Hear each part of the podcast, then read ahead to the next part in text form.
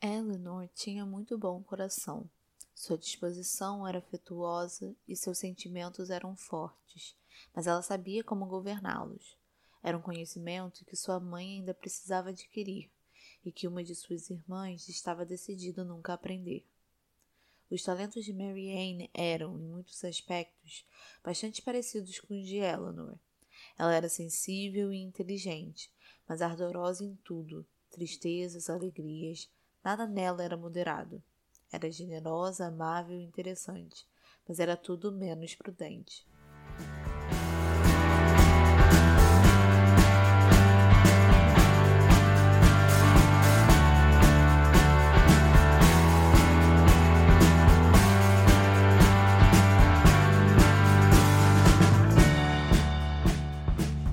Oi, eu sou a Isa. E eu sou a Luísa. E esse é o podcast No Caminho um Livro. E hoje a gente vai discutir o romance Razão e Sensibilidade da Jane Austen. Para quem não conhece, a história de Razão e Sensibilidade se passa na Inglaterra, no século XIX, em, e vai acompanhar a história de quatro mulheres, né? A Eleanor, a Marianne, a Margaret, elas são irmãs, e a mãe delas, a Mrs. Dashwood, elas vivem numa casa, Norland, e elas perdem o pai no começo do romance. Porém, a, a casa delas e toda a riqueza vai ficar pro irmão delas, o John Dashwood, e elas são expulsas sem herança da casa em que elas vivem. E elas são forçadas a partir de uma de uma caridade de um primo distante dessa da mãe delas, né? Elas são obrigadas a viver num, num chalé, uhum. numa, numa área mais rural do que elas já viviam, perto do mar. E lá elas conhecem ou aprofundam seus interesses amorosos e e elas mudam de sociedade, elas vão conhecer novos personagens e outras coisas vão acontecer dentro dessa sociedade nova a que elas pertencem agora. E o romance ele vai se centrar basicamente nessa procura de uma felicidade dessas duas irmãs, que são a Eleanor e a Marianne. São elas que vão representar esses sentimentos do título do livro, Razão e Sensibilidade, e elas buscam a felicidade de uma forma mais satisfatória de viver a vida delas do jeito que elas acham que elas devem viver. Sim, e aí eu acho que entrando já nessa questão do próprio título, né, a gente vê que, é, e isso é muito presente nas, nas obras da Jane Austen, a gente vê essa dicotomia entre alguns personagens, né? E aí eu acho que a central desse livro é exatamente como Isa disse, a, a Marianne e a Eleanor. Então, a Eleanor, ela representa toda a razão, ela é muito racional quando qualquer coisa acontece é, em, na vida dela, enquanto a Marianne, é, no lado oposto, é completamente tomada pelas paixões delas, pela sensibilidade que ela tem, que é muito parecida com a da própria mãe, a, a Mrs. Dash. A Mrs. Dashwood. Mrs. Dashwood. Tava certo. É uma é. confusão é... de Dashwood esse livro. Sim, uma confusão de Deus. nome. Você que vai ler pela primeira vez Razão e Sensibilidade, não se sinta é, oprimido pela quantidade de nomes. É, alguns, uma amiga minha foi ler e ela ficou, meu Deus, eu não tô entendendo o que, que tá acontecendo. E é, é assim mesmo, e depois você se acostuma. E é, eu acho que o, o, mais interessante quando a gente pensa nessa, nessa questão da, da dicotomia entre as duas é a própria questão de elas ser, de, de ter uma intensidade muito grande. Não só elas são é, elas são ex exemplos e representações, vamos dizer assim, da razão e da sensibilidade, como isso é extremo é, nos dois lados e é negativo para as duas. E acho que acaba que uma das ideias centrais do livro é exatamente essa ideia de balancear essas duas características. Não é que seja completamente negativo e horrível você ser é, com, é, baseada na sensibilidade ou na razão. O certo é você ter um, um, uma, um balanço nisso. É, e aí eu acho que. Eu não sei o que, que você acha, Isa, mas isso eu sou muito mais. Eu sou uma pessoa muito sensível, com toda certeza. Isabela tá rindo aqui, mas tudo bem. É, mas eu tento, às vezes, usar muito da razão e, e, tentar, sabe, não ser tomada completamente pelo que eu tô sentindo e tentar racionalizar um pouco. Então, eu sei que eu tava lendo o livro e eu acho que, inclusive, da primeira vez que eu li esse livro, eu odiei por causa disso. E eu tive muito problema com a Mary Anne. Muito problema no início. Porque eu acho que ela é tão sensível e chega a ser uma, uma sensibilidade completamente irracional de, sabe, dela mesma se torturar por causa do que ela tá sentindo. De, de uhum. ela fazer, ela aumentar o sofrimento que ela já tá sentindo. Que eu ficava, cara, por quê? Sabe? Não é assim que vai melhorar as coisas. Então eu tenho muito problema com, com a Mary Ann no início do livro por conta disso. E eu super me identifico com a Eleanor, apesar de eu não ser tão assim, creio ela. É, eu acho, eu tava muito pensando nisso. É engraçado porque é, a, a Jane Austen, ela tem esse poder incrível de fazer a gente se conectar com os personagens mesmo quando a gente não gosta dele. Porque quando a gente não gosta do personagem, a gente não gosta mesmo. E dessa forma existe uma conexão aí, né? Porque se ele fosse, a gente fosse indiferente ao personagem, a gente não, não se conectaria com ele. E aí, é, muitas amigas vieram dar opiniões delas, tipo, com quem que você se identifica mais? A Helena Marianne. Eu me identifico mais com fulano, eu me identifico mais com ciclano. E parece que é isso, sabe? Que a gente tem que meio que escolher um lado. sabe? É muito interessante. É, e se você leu, por favor, nos diga com quem que você se identificou, porque a gente quer saber. Tá, Você eu não tô julgando que a gente se conecta. Mas Você então, ainda... é, eu vou dizer, eu vou dizer, eu vou dizer. eu acho que eu me identifico com a Eleanor. Eu sou muito chorona. Eu já falei isso até no Instagram algumas vezes. Eu sou muito chorona. Eu choro com tudo quanto é filme, eu choro com tudo. É comercial de televisão, eu choro com tudo. Mas eu sou muito a Eleanor, porque eu penso muito antes de fazer as coisas. Muito, muito, muito, muito. E na verdade é isso que vai. E eu sei o quanto eu sofro porque eu fico pensando demais e ajo pouco. E aí no romance é exatamente isso. Ela vai pensar tanto, ela vai ficar tanto na cabeça dela que, ó, não, mas isso aqui é coisa da minha cabeça. Isso, não é isso que tá acontecendo. Que isso vai impedir ela de agir ou de demonstrar os sentimentos dela. Isso é muito é engraçado. Eu acho que eu sou. eu acho que eu sou um pouco reprimida. E aí por isso que eu choro muito, entendeu? Ai, meu Deus, sessão de terapista aqui. Eu não, eu não precisava falar tanto sobre a minha vida, mas é. Eu acho que é exatamente isso. Eu tava quando eu tava terminando de ler o livro, eu tava pensando nessa questão de como a Eleanor, é, por conta dessa razão dela, ela acaba reprimindo o que ela tá sentindo e, e não externando, o quanto isso é ruim para ela. E por isso que eu acho que esses excessos dos dois lados é, são representados de uma forma ruim. Porque, e, e, é exatamente o que a gente faz. A gente chega e guarda pra gente, vai guardando até uma hora que a gente surta. Então, assim. Somos Eleanors. Não, é, e é importante lembrar também, assim, de uma forma bem. O que, que a, a Jane Austen tá tentando fazer, né, ali nesse romance, o que eu entendo, na verdade, é que a Eleanor e a Marianne, elas são meio que duas faces de uma mesma moeda, assim, elas, elas quase que são duas faces de uma mesma pessoa. Eu acho que no fim, é, e a gente vai falar do fim do livro mais pra frente, mas assim, quando você termina, existe uma troca um pouco de lugar, né? A Eleanor, ao longo do, do livro, vai se tornar um pouco mais sensível, é, sensível ou sentimental, né? É, um, é uma tradução complicada essa do sensibility. Sim. E a Marianne, ela vai se tornar um pouco mais racional. E eu acho que é isso. Tem que ter esse equilíbrio, como você mesmo falou tem que ter um equilíbrio, assim. Você tem que ter um equilíbrio desses dois sentimentos para você poder ver as situações de forma mais clara, mas que todo mundo vai errar. Uma, um, em algum momento você vai estar tá mais racional, em outro momento você vai estar tá mais é, sentimental, assim, né? E faz parte. O contexto que a, que a Austin vai escrever esse livro, ela vai. Eu acho que ela escreve Razões de Sensibilidade por quase 10 anos. Ela escreve muito esse. Tipo assim, por muito tempo esse livro, ela revisa muito.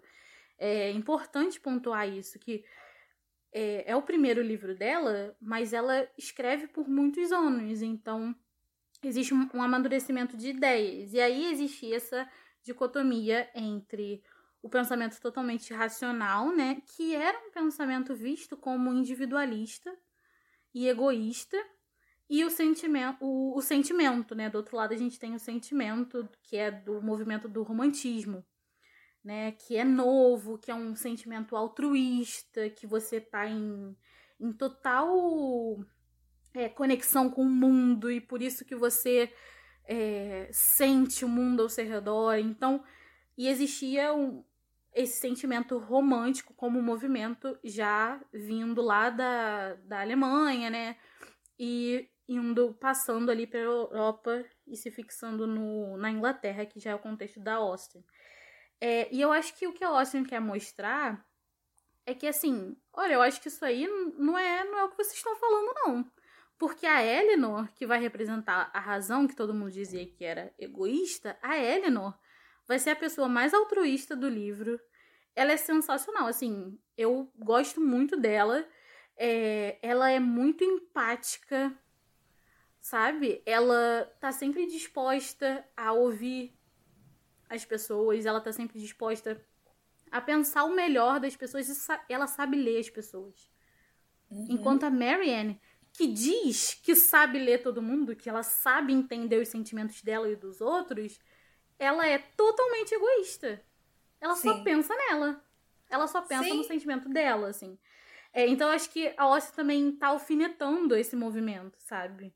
Porque. E eu acho que, de certa forma, ela também tá é, alfinetando o que era dito como literatura escrita por mulher, sabe? Que é uma literatura sentimentalista, assim. E não é, não é por aí. Não é, não é mesmo.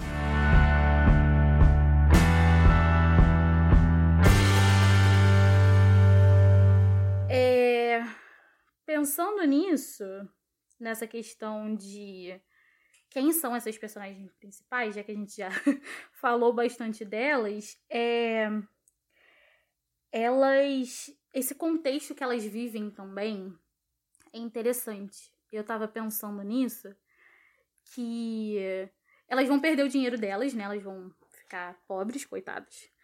E pra época, né, a, a riqueza era muito atrelada à terra, né? Não só o quanto você fazia por ano, mas também a terra, se você tinha uma propriedade, se você tem duas propriedades, enfim. Aquilo ditava muito a sua riqueza. É, e, a, e elas vão perder a terra delas, né? Elas vão perder a casa delas e elas vão para esse, pra esse chalé. Mas antes delas se mudarem, a, a Eleanor vai conhecer o Edward, já no começo do livro, tá? Isso aqui não é um spoiler. Ela vai conhecer o Edward e ele vai ser irmão da cunhada dela. Isso faz dele um concunhado? Eu acho que é esse o nome, não é isso? Concunhado. Não pergunta isso pra mim, Isabela, que eu tô péssima eu, eu acho que é. família. Enfim, é, ele é irmão da cunhada dela, né? Da esposa do irmão. É, é muita ligação. E ela vai se interessar pelo Edward. Ela se interessa por ele, só que ela, eles, elas precisam sair e elas vão para esse chalé e lá a Marianne vai conhecer o Coronel Brandon, Brandon né? Uhum. Que é um homem mais velho. Ele tem um passado que ninguém muito sabe qual é, mas ele é um solteirão.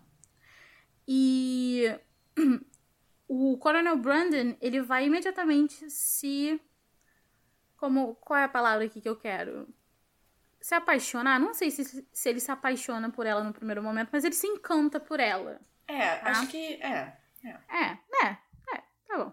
E. e a Marian não se interessa por ele, assim, mas ela vai conhecer o Willoughby, que é um jovem bonitão, charmoso, e é óbvio que ela vai se apaixonar pelo Willoughby. E aqui, ó, é aqui que as coisas começam a ficar muito confusas e Olha, eu acho que a razão de acessibilidade é muito atual, sabe? Sim. Porque eu não acho, eu acho que não existe nada mais atual de tipo assim, você tem duas opções de caras e aí você, obviamente, burra que você é, vai se interessar pelo cara que é charmoso, ao invés de se apaixonar pelo cara que é estável, sabe? Eu não sei também. Sim. Eu acho que eu acho que também a própria forma como ela conhece o, o Willoughby contribui para toda essa imagem que é criada dele de um cara romântico. Nossa, Sim. sabe? tipo, ele resgatou ela porque ela caiu, meu Deus, tá. Ele levanta ela no colo. Sim. Chocada. Pra época sabe? isso é tipo, meu Deus, que intimidade. É, e é muito bom de novo, a Austin, ela muito, cara, ela é muito inteligente nesses momentos, porque ela faz desses momentos momentos interessantes no livro, mas eles não deixam de ser uma grande sátira Sim. ao próprio romance, senti romance sentimentalista, que é porque a Marianne, ela é, no fundo dela, a é, exímia heroína romântica, né? Uhum. Ela tudo que acontece com ela é muito pode estar muito num livro de romance sentimental. E aí o Willoughby resgata ela num cavalo, levanta ela no colo, leva ela para casa numa na chuva sabe? Entendeu? Se você vê Outlander, se você vê, entendeu? Essas, essas séries românticas, eles sabem do que eu tô falando. É isso que a gente quer, sabe? É tipo, é isso que a gente espera quando a gente quando a gente pensa romance idealista, sabe? É o cara no cavalo branco, é o príncipe do cavalo branco, entende? E ela é a princesa, pronta para ser resgatada. É um, sabe? É muito velha, é uma história muito velha. É, e a, a, eu acho que a Austin vai brincar com isso, ela vai meio que mostrar é, que fim que essa história vai, vai, vai dar, sabe? E eu acho que, que isso entra também na própria questão de que ela me parece questionar também a própria é, paixão, sabe? É, será que uma paixão ardente, aquele negócio bem coisa, é o melhor para um relacionamento, para um casal, ou de novo entra nessa questão da razão. Às vezes um, um, um interesse, algo que não é tão, sei lá, quente, tão. tão... Avassalador. Avassalador, nossa, que palavra ótima. É. É, sabe, às vezes é melhor pro casal algo menos avassalador do que. Mas segundo a, a Mary Ann, não, porque isso não é você amar a pessoa de verdade, né? Sim, sim. É, em questão de estrutura, só para quem tá se perguntando assim, a gente tem um narrador de terceira pessoa, né? Sim. Que vai ser um narrador que eu não, tinha, não havia percebido, Luísa. Porém, uma pessoa foi lá e viu e me contou e eu fiquei bem abismada. Usa hum. um I ele, o narrador usa I em algum momento do romance. Gente. Eu fiquei. Eu, o narrador de terceira pessoa vai usar o eu aí em algum momento. O que é estranho, muito estranho, mas eu não havia percebido enquanto eu estava lendo. É, é mais pro final já. É, é, eu li em português. E esse... Então. Ah, sim. Não, mas deve sei tá lá, se né? tem, não sei se tem na tradução, né? É. é. Mas esse narrador, ele vai seguir, basicamente, ele vai seguir a Eleanor tá? Ele não é aquele narrador de terceira pessoa que sabe tudo sobre todo mundo. A gente só vai saber, o leitor só vai saber o que a Eleanor sabe.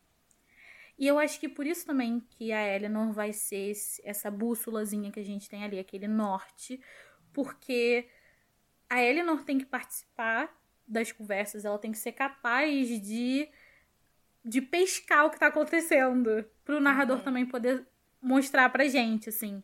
Então, é um bom uso da Eleanor. É claro que a Eleanor não é um, um, um peão narrativo, não é isso. Ela tem. Ela é. Ela é consciente, ela é complexa, mas é um ótimo uso da personagem é, dentro do romance, né?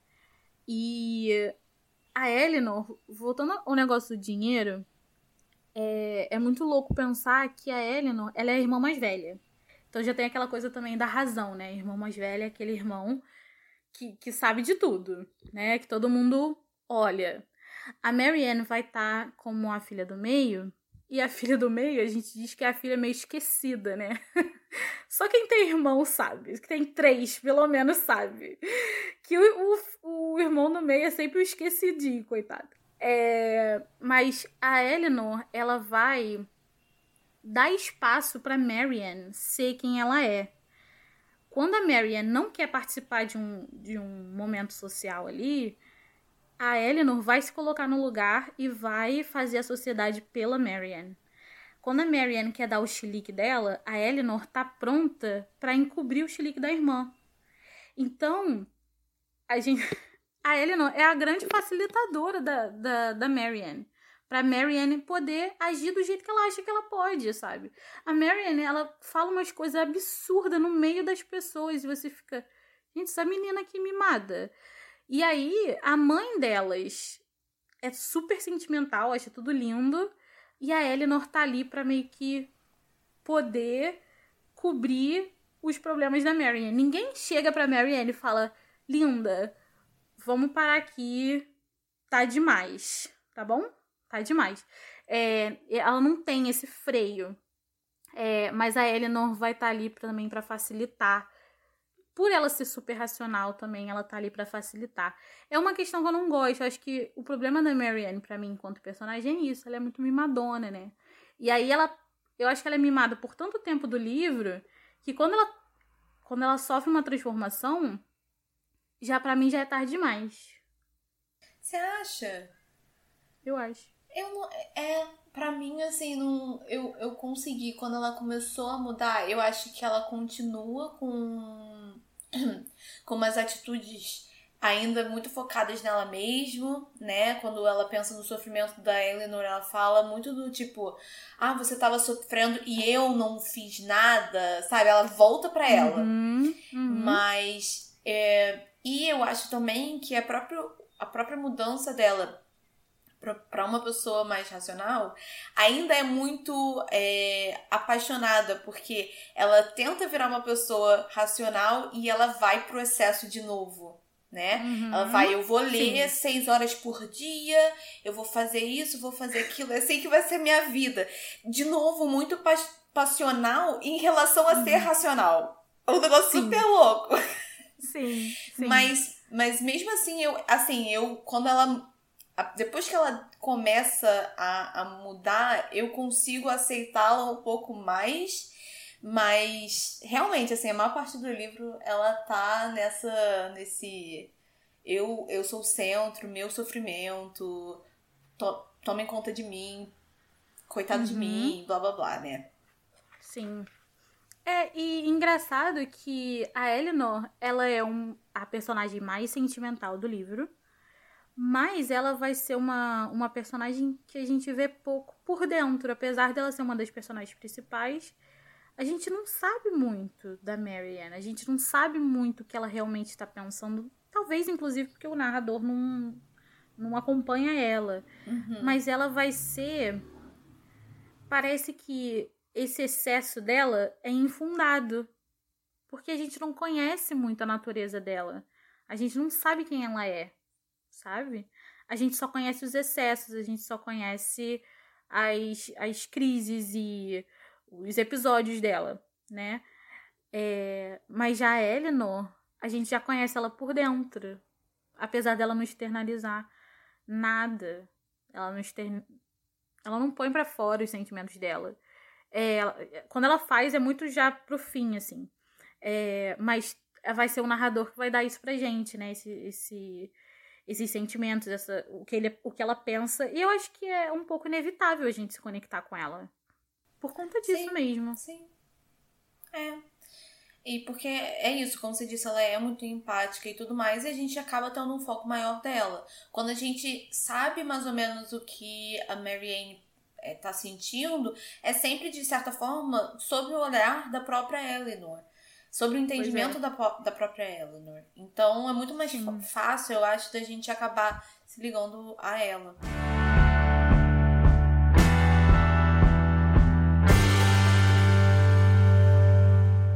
pode falar de spoiler agora? Pode. Vamos pro spoilers. yeah! Então, spoiler, se você não leu Razão e Sensibilidade, é hora de você parar, ok? Vai ouvir outro podcast nosso, tá? é, eu vou começar falando aqui do, dos homens. Por que, que eu não falei deles muito antes? Porque não vamos dar né, espaço para quem não merece. Porque é o seguinte, eu tenho muita coisa para falar sobre esses caras. Porque, ó, o Edward. O que, que, você, que, que você sente sobre o Edward, Luísa? Você gosta dele? Eu gosto dele, mas eu tenho que concordar com a Marianne de que ele é meio assim, sabe, blazer, aquela pessoa assim meio. É, gosto dele, né? Assim, não é. Assim, ele tem um caráter bom, eu acho que eu ainda posso dizer isso, apesar de, de, de algumas coisas que ele faz. Mas, assim... A gente já tá na palha de, da parte de spoiler, Luísa. Põe pra fora. Não, sim, vou botar pra fora, tá bom. Porque, assim, ele, ele vai lá, ele se compromete com a Lucy, né? E depois ele vai lá e se apaixona pela Eleanor. E em nenhum momento ele fala pra Eleanor, então, olha, não se apaixona por mim porque eu já tô comprometido. É, podia ter falado, né? E, e assim, acaba.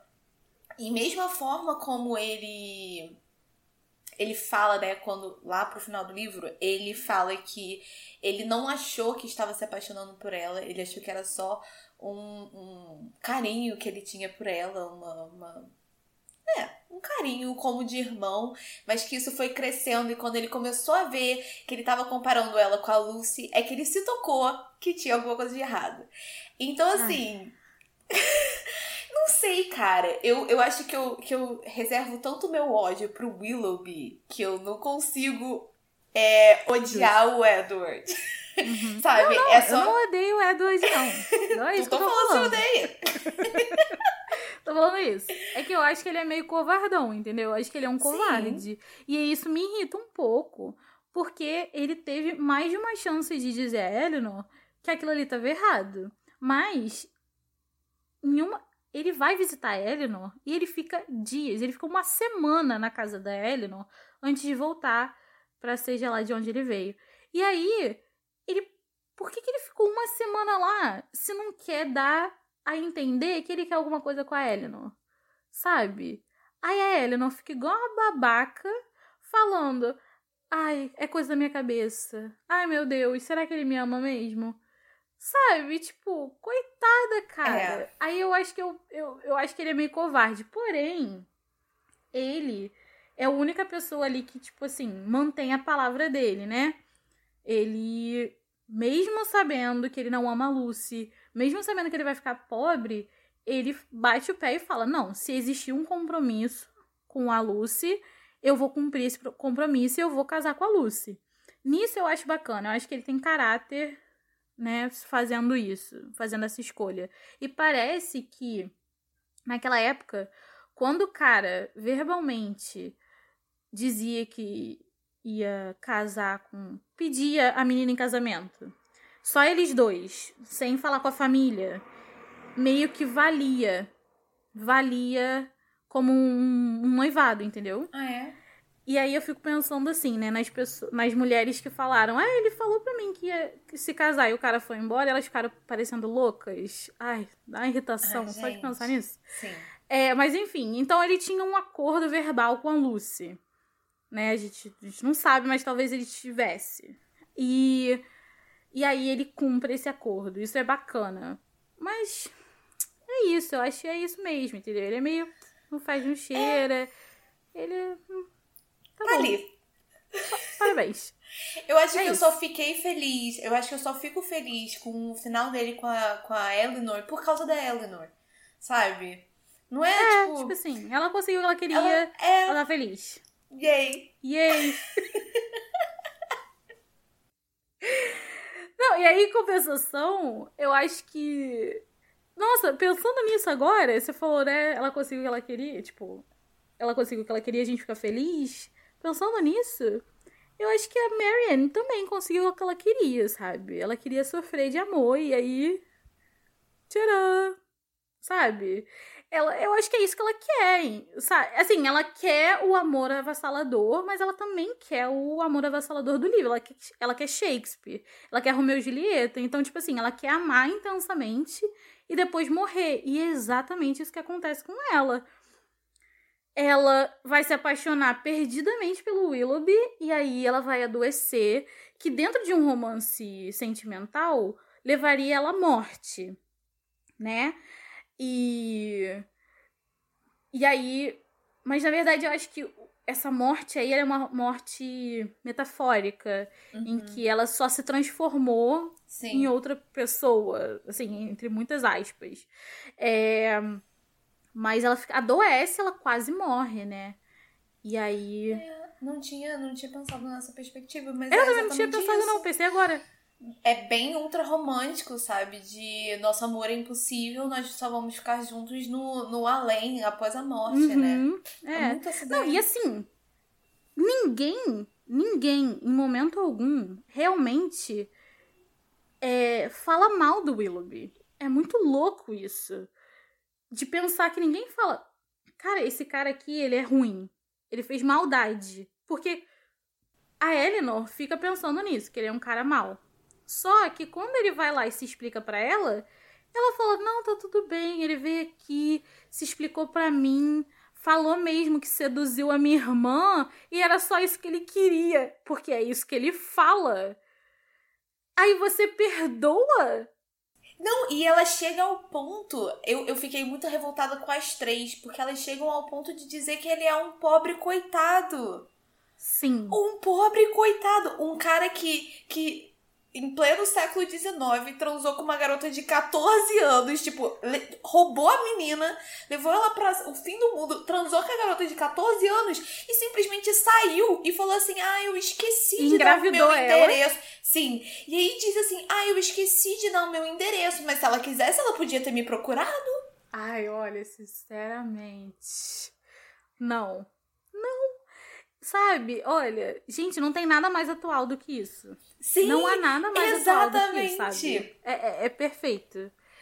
Exatamente. Eu acho é isso, né? Foi o que eu falei até sobre a própria questão da, da Lucy é, quando ela quando ela toca no assunto da, da é, e fala o segredo dela de que ela tá comprometida com o Edward. Aquilo é post de, de foto com o namorado falando meu filho, queridas, ele é meu. É isso. É a mesma coisa só que século XIX. Mesma coisa. É, a... é engraçado, você falou da Lucy agora, né? A gente também não vai perder muito tempo aqui falando de Lucy, não, porque ela não merece. A Lucy não merece, né? O cuspe que sai da nossa boca. Só queria dizer isso aqui. É o quanto a gente odeia a Lucy. Mas. É... A Lucy vai ser muito mais é, julgada, né, do que o próprio Willoughby. E a gente entende, óbvio, pela época e tal. Julgada, assim, pela narradora e pelos personagens.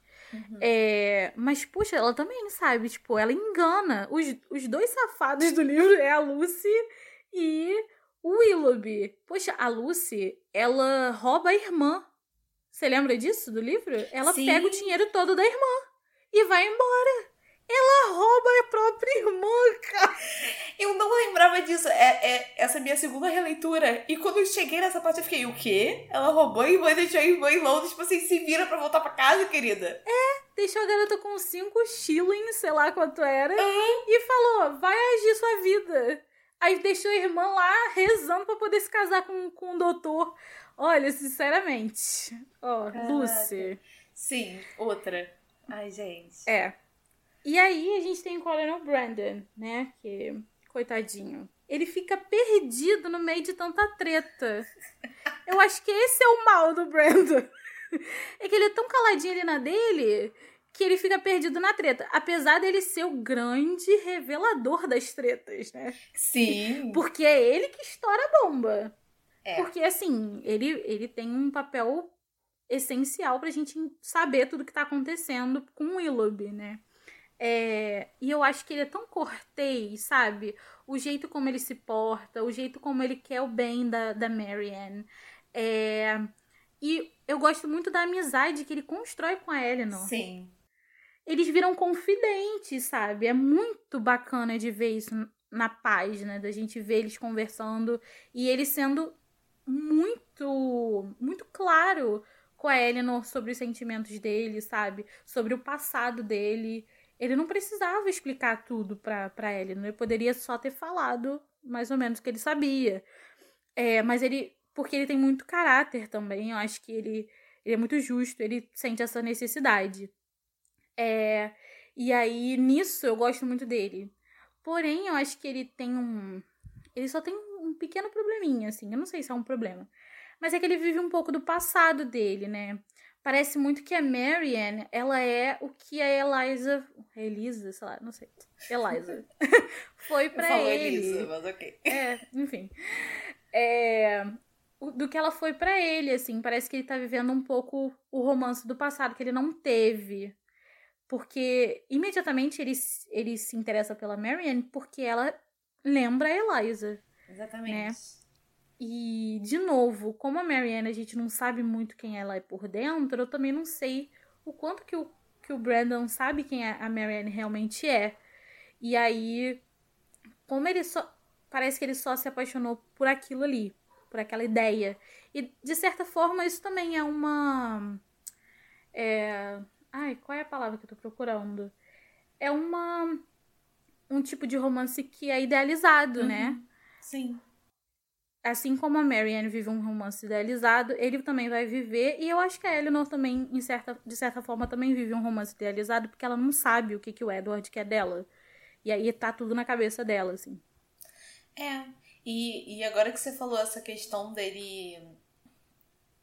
Do, de um, do motivo, talvez, central, pelo menos parecer isso pra gente, é ser porque a Marianne lembra a Elisa eu fico pensando, e aí eu vou falar super da minha cabeça, o quão horrível é pra Marianne já, tipo, entrar no relacionamento com toda uma expectativa. De, sabe? E, e eu fico pensando também, e isso daí, assim, não tem nem como saber a resposta, obviamente, mas o, qual, qual, o quanto seria bom esse relacionamento pelo simples motivo de que, tecnicamente, houve uma mudança na, na Marianne. Ou seja, ela já não é tão mais parecida com, com a, a Elisa, né? Pelo menos com a ideia que a gente tem da Elisa. É... Não tinha pensado nisso antes, assim, mas. É, e quanto a essa transformação da Marianne, assim. Eu não, sei até que certo ponto é uma transformação boa ou total. É, mas eu acho que ela perde um pouco de quem ela é quando, quando ela começa a racionalizar demais. E aí, eu acho que ela fica tão preocupada em não, sei lá, não ser sentimental, que ela perde. É, é tão a natureza dela ser sentimental que ela não, não sabe como se portar. E aí, eu acho que por ela perder um pouco disso, é, eu não, eu não consigo engolir esse final dela, sabe? Ela casando com o Brandon, pra mim, é assim, parece que eles tiraram da. A Austin tirou da cartola aqui, tipo, ah, eu tenho que casar a Marianne de qualquer jeito. Pronto, acabou aqui, sabe?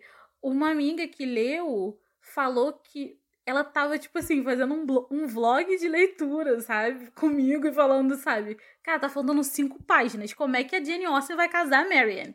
Tá faltando três páginas. Olha, assim, sabe? E aí ela disse, acho que foi isso, em três, duas páginas, a, a, a Jane Austen deu uma reviravolta aqui, ó. Sim, Salabim, Marianne está casada, sabe? E a gente não vê o relacionamento da Marianne com o Brandon. Acho que isso é que é o pior. A gente não vê a gente não sabe que relacionamento é esse. E para mim, fica afastado, fica distante. Eu sei o quanto o Brandon ama a Marianne. Mas quanto que a Marianne vai amar o Brandon, para mim é, é, fica longe demais. E aí eu duvido um pouco desse final, sabe? É, você sabe a minha opinião, que eu fico em cima do muro. Mas eu acho assim que, por um lado, eu concordo com você de que de que ela. Que, que esse final dela é meio. É meio não, é completamente jogado, assim, do nada. Opa, Marianne casou. Mas ao mesmo tempo eu acho que já pra, sei lá, talvez na parte final do livro, né, a partir do, da, do, da terceira parte, a gente já tem indícios de que esse é o caminho que vai, vai, Não, vai acontecer. É. Né? Que a gente tem lá a, a senhora Dashwood já, já falando, ah, eu quero que a, a, a Marianne case com o Brandon. Porque ela queria, ela achava que ele ia ser um, um, um bom genro e tudo mais. É, então, assim, já tem indícios e eu acho que por conta disso, como eu acho que a Eleanor estava muito mais no, movimento de tentar ser mais racional, eu acho que ela escutou a mãe e simplesmente aceitou como o caminho mais racional. Eu, eu fico até me questionando se ela não fez, se ela não se casou com o próprio Brandon como uma forma de provar para ela mesma que ela estava sendo mais racional. Entende? Pois é, e de certa forma eu acho que perde a coisa dela sendo verdadeira com quem ela é, entendeu? É, mas assim, a gente também sabe o que que ser verdadeira com, que ela, com quem ela é, onde que levou ela, a decepção, sabe? E assim, é triste, mas é o que a Marianne tem para aquele momento, sabe? É. E existe também essa pressão familiar mesmo, e eu não sei se é, isso é legal, assim. É, eu não acho que o Brandon mereça a Marianne. É isso. Entendeu? É, assim, a Marianne merece o Brandon, porque o Brandon é ótimo. Mas eu não sei se ele merece ela, sabe? Porque eu não sei se vai ser aquela coisa bacana. E aí a gente fica, fica pensando no depois. Eu sei que eu não tenho que pensar no depois. Porque não é isso. Não é, não é isso. eu acho que é por isso. Tem uma adaptação de Jane Austen que eu gosto muito, que alguns dos personagens falam, tipo. Por isso que a Jane Austen não mostra depois do casamento. Porque depois do casamento já é tudo ladeira abaixo, sabe? É problema, é decepção, é, é lágrima. E é uma, uma visão bem pessimista, mas eu acho que é isso, sabe? Acho que vai ser um casamento terrível. Acho que a Marion vai ficar lá esperando, vai herdar a fortuna e aí vai virar a Mrs. Jennings, sabe? Casando todo Meu Deus! E isso que eu acho que é legal também, né? Que eu, eu nunca tinha pensado nisso agora que você tocou na, na Mrs. Jennings. De como. É, eu não, não, não lembro, assim, dos outros livros, mas, cara, se a gente for pensar em Emma, em Orgulho e Preconceito e em, em Razão e Sensibilidade, a gente sempre tem um, uma personagem que ela tá ali porque ela quer casar todo mundo, né? Exato. É, é esse o papel dela na sociedade, né? Acho que é, tem que ter. É a tia chata. É Sim. a tia do Natal, assim. Exatamente. Caraca. E de novo a gente volta para como esse livro é atual, né? Isso. Não, tipo assim, a Mrs. Jennings é a tia chata da sua família e o Sir John é o tio do pavê. Ele é o tio do pavê. Ele é o assim, tio do pavê. Ele é Realmente. é 100% tio do pavê. Ele faz as piores piadas. Ninguém quer ficar muito perto dele, sabe? Mas todo mundo precisa. Eu adoro Mrs. Jennings, não vou falar mal dela, mas o seu Sir John, ele é um pouco difícil mesmo. Mas a gente vê um casamento na nesse livro, né, que é o do Mrs. da Mrs. e do Mr. Palmer. E é um casamento terrível, né? Porque o Mr. Palmer, ele, ele é terrível com a esposa, ele vai tratar ela super mal. Né? Então, assim, a gente não vê casamentos muito felizes no papel ali. Eu não lembro de Indiana Austen ter visto casamentos felizes, assim. Sempre tem um probleminha. É, e quando é feliz é, é isso. Por exemplo, no caso do casamento da própria mãe das, de, de Eleanor, Marian e Margaret, a, a senhora uhum. Dashwood, com o marido dela, é, a gente assume que era um casamento feliz. Mas assim. Não tem ele morreu. Também. É, é. Eu acho que os únicos que a gente pode ainda pensar que talvez sejam felizes, uma das pessoas já morreu, porque é assim que tem que Isso ser. Aí. Isso aí. se não é, se, se ou é infeliz ou a pessoa morre. É isso, pronto. Vocês já viram aí nossa visão de casamento, fica aí pra vocês. Ai, que horror. Ai, é... duas amargas. É tipo isso. Meu Deus. Mas assim, é e, e uma coisa assim que eu também. Você acabou tocando um pouco nesse assunto. acho que na parte sem spoilers, é, que eu gosto muito de razão e sensibilidade, é a questão do dinheiro, né, que você falou de como a gente vê que essa sociedade inglesa do século XIX é uma sociedade baseada nas aparências, em que todo mundo vai o tempo todo puxar o saco dos outros porque existe um interesse monetário por trás. E eu acho que o exemplo clássico disso é o próprio John Dashwood, que é um irmão, o meio-irmão da, das das meninas lá. E é, eu acho, eu fiquei muito chocada quando ele conhece a Mrs. Jennings, né? E uhum. também o, o Brandon, porque o tempo todo fica claro que ele tá ali buscando um, uma questão monetária. Só que o mais engraçado de tudo é que ele começa a tentar juntar o Brandon com, com a Eleanor. E aí ele fala, porque ele vai ser bom para você, ele vai te dar dinheiro. Mas, se fosse o Edward, aí não pode. Então, assim, é um interesse monetário quando dá com o outro. Porque se for com a família da minha, da minha esposa, fica longe. Uhum, é, isso aí. E eu acho que ligado a isso também tá, tá a própria questão da sátira.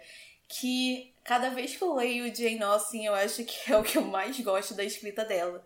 Porque ela é muito irônica com o que ela tá falando e ela faz muitas críticas, tanto essa questão que Isa falou do, do romantismo e tal, mas também a própria sociedade inglesa, de como tem esses interesses e tal.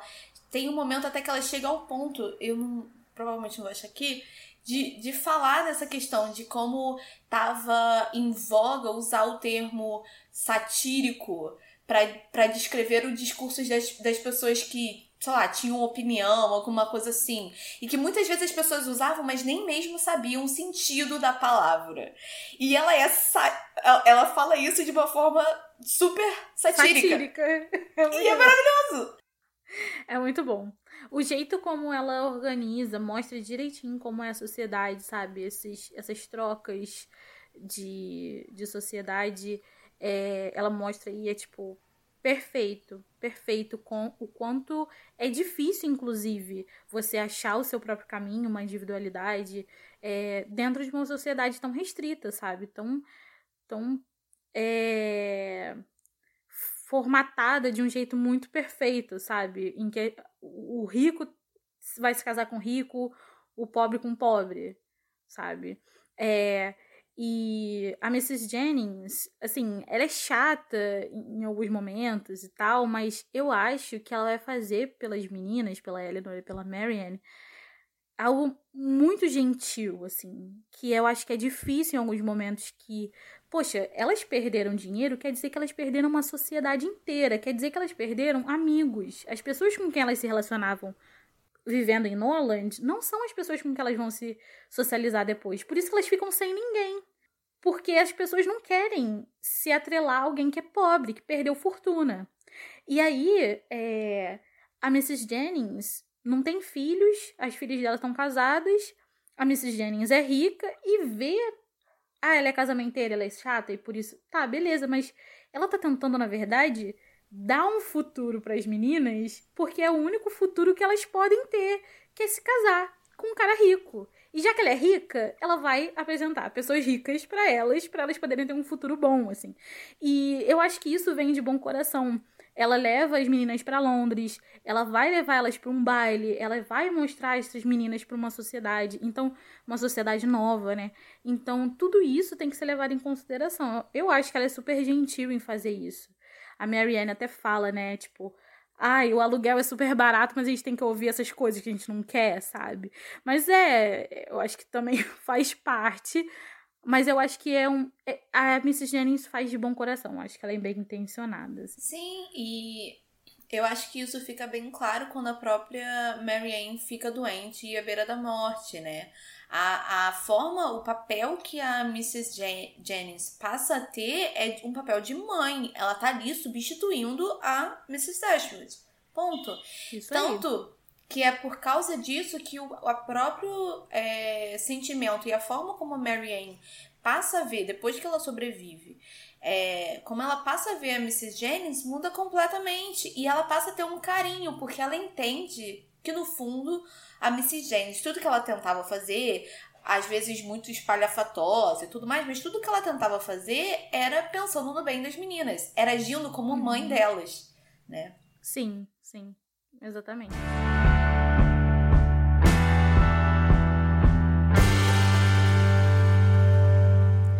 Uh, então, acho que é isso. Foi essa nossa discussão sobre razão e acessibilidade. É, eu espero que você tenha gostado. Se você gostou, dá um follow na gente. Vai, procura a gente no Instagram, arroba no caminho num livro. A gente sempre posta resenha por lá. A gente já postou a resenha de razão e acessibilidade por lá também.